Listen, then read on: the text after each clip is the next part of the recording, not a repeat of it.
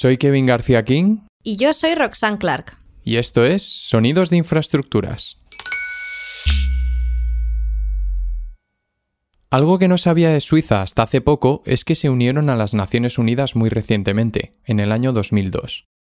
Para ponernos en contexto, fue 11 años después de que Corea del Norte se convirtiese en miembro.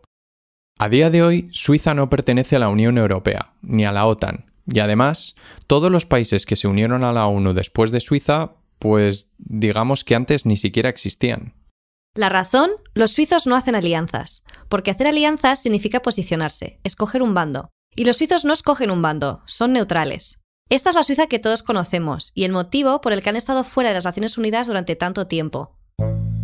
Aunque históricamente los suizos sí solían combatir. Pues bueno, hablamos del año 1500, ¿no? Los suizos solían atacar otros lugares, pero sobre esta fecha dijeron, les vencieron una vez y dijeron hasta aquí, ¿no? Se acabó. Y a partir de ahí se retiraron. Fue alrededor del 1500 cuando los suizos decidieron no librar más batallas y mantenerse alejados de los conflictos. Y durante los siguientes 200 años, Suiza fue un país relativamente pacífico. Pero entonces... Cuando Napoleón llegó, ¿no? Eso sin duda cambió completamente las cosas en Suiza. Aunque Suiza había dejado claro que no iba a luchar más, Napoleón cruzó sus fronteras y se quedó allí durante 17 años. Cuando finalmente le vencieron, los suizos querían asegurarse de que nadie pudiera invadir su territorio de nuevo. Y con más razón si ellos no estaban combatiendo ni querían hacerlo. Fue sobre estas fechas cuando los poderes europeos se reunieron en París para negociar una serie de tratados de paz. Y los suizos vieron ahí su oportunidad de oro. Hablaron con todos sus vecinos europeos y les dijeron, mirad, no queremos librar más batallas y no queremos que vuelvan a invadir nuestro territorio. Queremos ser neutrales. Y esta vez lo queremos por escrito. Pues la determinación de todos los poderes europeos ¿no? y de los suizos fue que a partir de aquel momento serían neutrales y se mantuvieron firmes en esta declaración. Por cierto, ella es Candela, nuestra productora del programa, que hace poco habló con el escritor Stephen Halbrook. Él escribió el libro Target Switzerland o en español Objetivo Suiza. Este libro analiza las estrategias que los suizos utilizaban para mantener su neutralidad en este periodo. Aunque su neutralidad había sido oficial durante más de 100 años, los suizos se encontraron en una encrucijada en medio de la lucha europea. Pues verás, Suiza tenía una situación geográfica muy peculiar porque tenemos que tener en cuenta aquí que en el borde noroeste está Francia, en la frontera al sur tenemos Italia, tenemos Austria en el este y también teníamos a los alemanes desde todos los lados. Aunque fueran neutrales, sabían que no habían podido parar el avance de las tropas de Napoleón, por lo que tampoco estaban plenamente convencidos de poder detener a los alemanes en ese momento. Hoy está claro. Sabemos que no hubo una invasión de Suiza, pero también sabemos... Sí, claro, hablamos ¿no? de varios planes de invadir Suiza en los años 1940, 1942 también, en el 43 e incluso llegó hasta 1944 cuando los alemanes ya habían ocupado el norte de Italia, ¿no? Si querían mantener su posición neutral, los suizos tenían que dar una nueva estrategia. Así que los militares elaboraron detallados mapas de sus fronteras y pensaron, ¿cómo podemos detener una invasión? ¿Qué tenemos que podamos usar en nuestra propia defensa si alguien intenta invadirnos? Y entonces algo en sus cabezas hizo clic. Tenían un paisaje lleno de montañas con túneles, puentes y carreteras. Tenían infraestructuras.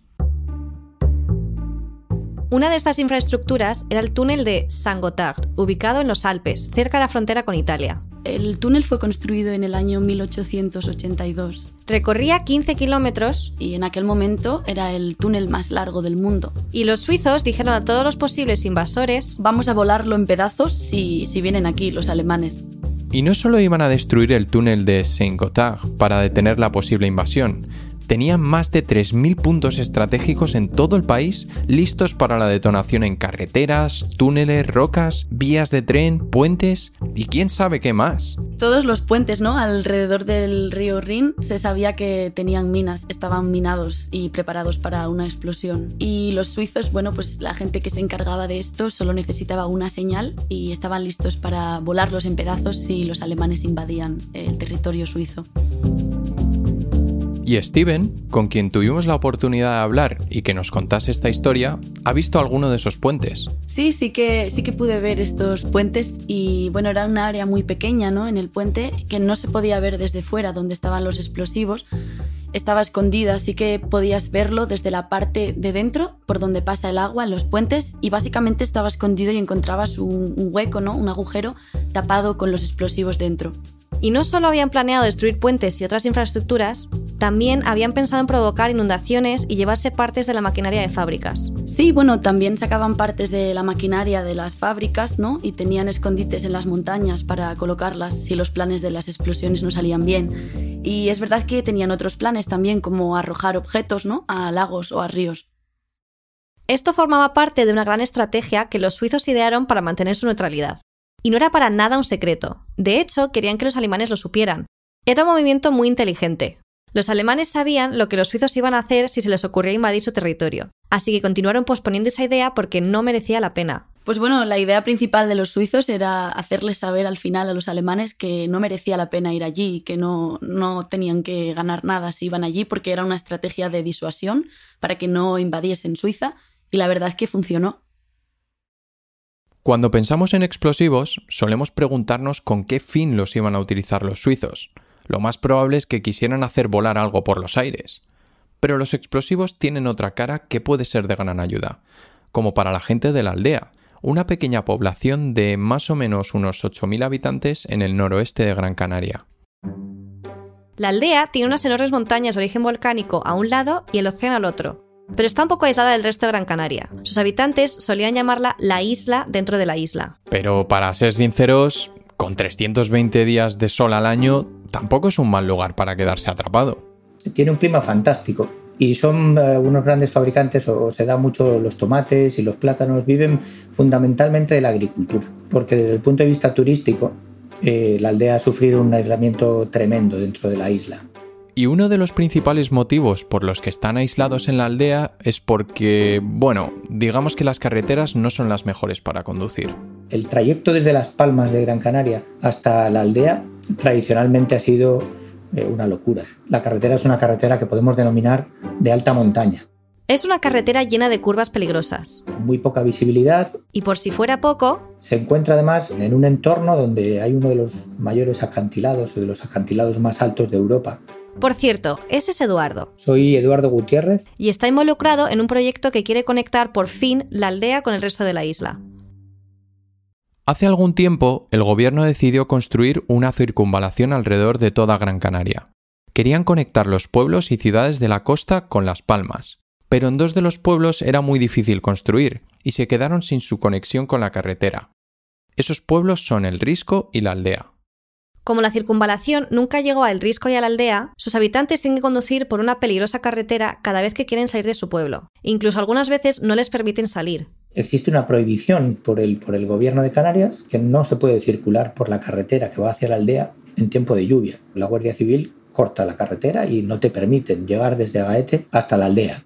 Aun cuando no está lloviendo, que suele ser lo común, sigue siendo peligrosa. Esta carretera arrastra consigo una mala historia que acumula varios accidentes. Lamentablemente en esta carretera te puedes encontrar unos cuantos monumentos de gente que ha muerto, que ha fallecido en la carretera, por circunstancias del tráfico y por desprendimientos especialmente.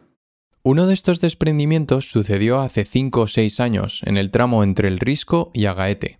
La policía se encontraba redirigiendo el tráfico mientras se apartaban las rocas de la carretera, cuando de pronto una segunda roca se desprendió y les golpeó, resultando en la muerte de uno de ellos. La comunidad pidió al gobierno que les conectasen con la circunvalación, para así poder evitar que volviese a suceder una tragedia así. Y el gobierno comenzó sus planes para conectar a Gaete, la última ciudad de la circunvalación, con el Risco y la aldea. Un proyecto que abarca 8 kilómetros de carreteras, túneles y puentes. Eduardo y la UTE, compuesta por Ferrovial, Acciona y Lopesan, tenían que construir 6 kilómetros de túneles en esta carretera. El reto que se planteaba era sobre cómo se iba a llevar a cabo esa construcción. Puede que te resulten familiares las máquinas tuneladoras que Ferrovial usa en algunos de sus grandes proyectos, como los nuevos túneles del Metro de Londres. Pero esta vez no pudo ser. Estas máquinas son complejas de operar y os ha sido muy difícil instalarlas en este área por su condición montañosa. El equipo decidió utilizar la técnica conocida como perforación y voladura, mediante la cual se perforan agujeros en la roca, se llenan de explosivos y se detonan para continuar con la perforación. Y al contrario de lo que yo pensaba, no usan dinamita para hacerlo. Cuando tú nombras la palabra explosivo, a la gente se le viene enseguida el nombre de dinamita. Según nos explicó Eduardo, ya nadie usa dinamita para proyectos de este tipo. Porque las dinamitas es un producto que está fabricado para que explote. Es altamente inestable y tienes que tener muchísimas medidas de seguridad. Digamos que explota a la mínima perturbación. ¿no? Entonces, si el uso de dinamita en la construcción es algo que viene de Hollywood, ¿qué tipo de material se utiliza en un proyecto como este? Se utilizan unos explosivos que necesitan ser detonados, es decir, necesitas un detonador, una especie de petardo potente, para que el explosivo eh, inicie la reacción química y sea efectivo. Y para 6 kilómetros de túneles necesitan bastantes explosivos para conseguir un buen resultado. Para poder excavar los, los 8 túneles necesitaremos aproximadamente un millón de kilos de explosivos. La dificultad es que el, reglamento español de explosivos es absolutamente estricto por los condicionantes terroristas que ha habido en el pasado y evidentemente también para salvaguardar la seguridad de las personas y trabajadoras y de terceros, o sea, del público en la vía, y solamente te permite almacenar explosivos hasta la cantidad de 10.000 kilos. 10.000 kilos. Si no estás acostumbrado a trabajar con explosivos, es difícil saber si es mucho o no. Para este proyecto en concreto, Eduardo y su equipo necesitaron 10.000 kilos cada cuatro días, es decir, un millón de kilos en total. Así que no, claro, no es mucho. Y para poder llevar los explosivos al lugar, tienes que cumplir algunas de las regulaciones más estrictas en Europa. Si no, pregúntale a Eduardo. son son innumerables, especialmente cuando embarcas un, barco desde la península eh, hacia las Islas Canarias. Necesitas prácticamente todo. El contenedor que se ha llenado en fábrica y precintado ese, contenedor tiene una lista en la, que viene con los nombres y apellidos y las series de todos los detonadores y todos los productos explosivos trazados de manera individual. O sea, no vale decir hay 5.000 kilos en detonadores o hay 5.000 detonadores, sino que son los detonadores de la caja tal, de tal serie, tal otra. Ese contenedor se precinta en la fábrica y se lleva escoltado, previamente notificada a la Guardia Civil, hasta el puerto y en este momento el contenedor ni siquiera se ha cargado aún en el barco. En el puerto se produce la carga y esa carga es un contenedor que va a subirse a un camión. Tienes que, declarar a la Guardia Civil el nombre del conductor, la matrícula del camión, eh, absolutamente todo, si no, no te dejan levantar la mercancía. Cuando los explosivos por fin llegan a Gran Canaria, tienen una corta vida. Últimamente, con la catástrofe que hubo en Beirut, ya no dejan tener la mercancía en el, en el puerto prácticamente ni un minuto, es decir, se levanta la mercancía lo más ágil que puede la, la Guardia Civil, viene escoltada desde el puerto de Las Palmas hasta nuestro polvorín de obra. Ahora piénsalo, tienes que hacer esto cada cuatro días durante casi cinco años. Ahora entendemos por qué Eduardo y su equipo decidieron que debían innovar. Para innovar, decidieron buscar referencias en Australia, donde el propio Eduardo había pasado cinco años de su vida trabajando. Encontraron una compañía de explosivos llamada Orica, y lo que Orica ofrecía podría cambiar completamente el proyecto. Nos ofrecieron la posibilidad de fabricar el explosivo en la obra, fabricar el explosivo en el Tajo, justamente en el frente del túnel. El hecho de fabricar sus propios explosivos en la obra era una ventaja significativa, ya que les permitía ahorrarse tiempo con todos los pedidos y el papeleo necesario. Además, era la primera vez que un proyecto de ingeniería civil en España llevaba a cabo este tipo de iniciativas, las cuales se legalizaron en el año 2017. Aún así, tendrían que transportar alguna carga, y por esto esta opción era la más acertada. Porque cuando transportas explosivos, estos se clasifican como categoría 1, es decir, la etiqueta usada para los materiales más peligrosos y por lo tanto los más regulados. Sin embargo, si los fabricas en el mismo sitio, el equipo no tiene que transportar explosivos peligrosos, solamente los materiales para elaborarlos. Y como los materiales utilizados no son para nada explosivos, estos se encuentran dentro de la categoría 5 de materiales corrosivos. Por supuesto, sigue habiendo regulaciones que hay que cumplir, pero no son tan estrictas. Estos materiales de categoría 5 constituyen la mayor parte de los explosivos, pero son inofensivos si no se mezclan y se detonan correctamente. Así que en vez de necesitar un millón de kilos de explosivos, ahora solo necesitarían una fracción de ese número. Solamente un 5%, digamos 50.000 50 kilos, eh, vendrán por las vías, digamos, convencionales, por las líneas de transporte y por carretera a la obra. El resto, los 950.000 kilos restantes, prácticamente van a ser fabricados y consumidos directamente en el Tajo, dentro de nuestras cavernas. Cuando los materiales de tipo 5 están mezclados y listos, solo necesitan un detonador y un pequeño multiplicador o booster en inglés que tiene 25 gramos de pentrita. Pentrita es el nombre del explosivo que almacenan en la obra. Para llevarlo hasta allí tienen que cumplir con las regulaciones que Eduardo ha mencionado. Es la guinda en el pastel que hace explotar todo. Y como están mezclando y produciendo los explosivos en el mismo lugar, ya no necesitan transportar un millón de kilos. Con tan solo 50.000 podrán hacer muchas menos entregas y menos viajes por carretera, lo que supondrá un riesgo menor. Cuando los explosivos están listos, los ingenieros perforan 140 agujeros en la pared de la roca, rellenan cada uno con una mezcla de explosivos y un poco como una película de Hollywood pulsan el botón rojo. La explosión que se genera no es muy grande, sino más bien muchas pequeñas explosiones perfectamente programadas. Para un trabajo así utilizan cronómetros en los explosivos que miden cada intervalo de 20 milisegundos.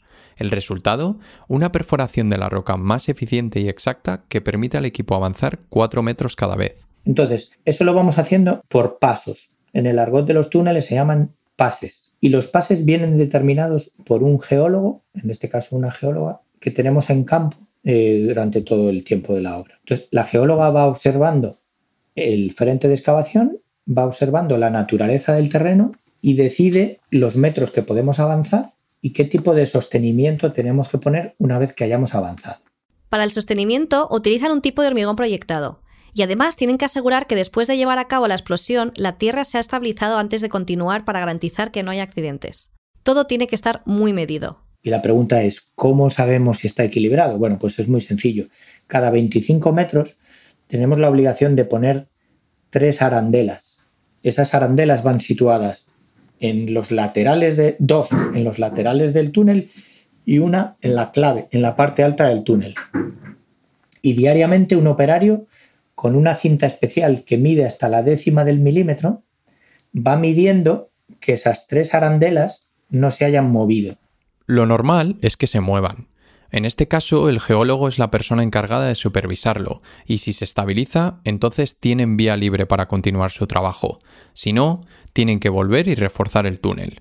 Todo este proceso, incluyendo la explosión, el sostenimiento y la acción de apartar las rocas, les lleva aproximadamente 18 horas en total y permite avanzar al equipo 4 metros cada vez. Las Islas Canarias tienen mucha historia y cuando estás construyendo en un lugar así tienes que ser consciente, porque puede que encuentres algo en el camino de gran relevancia histórica y tienes que saber cómo actuar si esto sucede. En el caso de las Islas Canarias... Como muchos conoceréis, eh, las Islas Canarias fueron, digamos, conquistadas por, los españoles, por los castellanos, eh, a finales del siglo XV.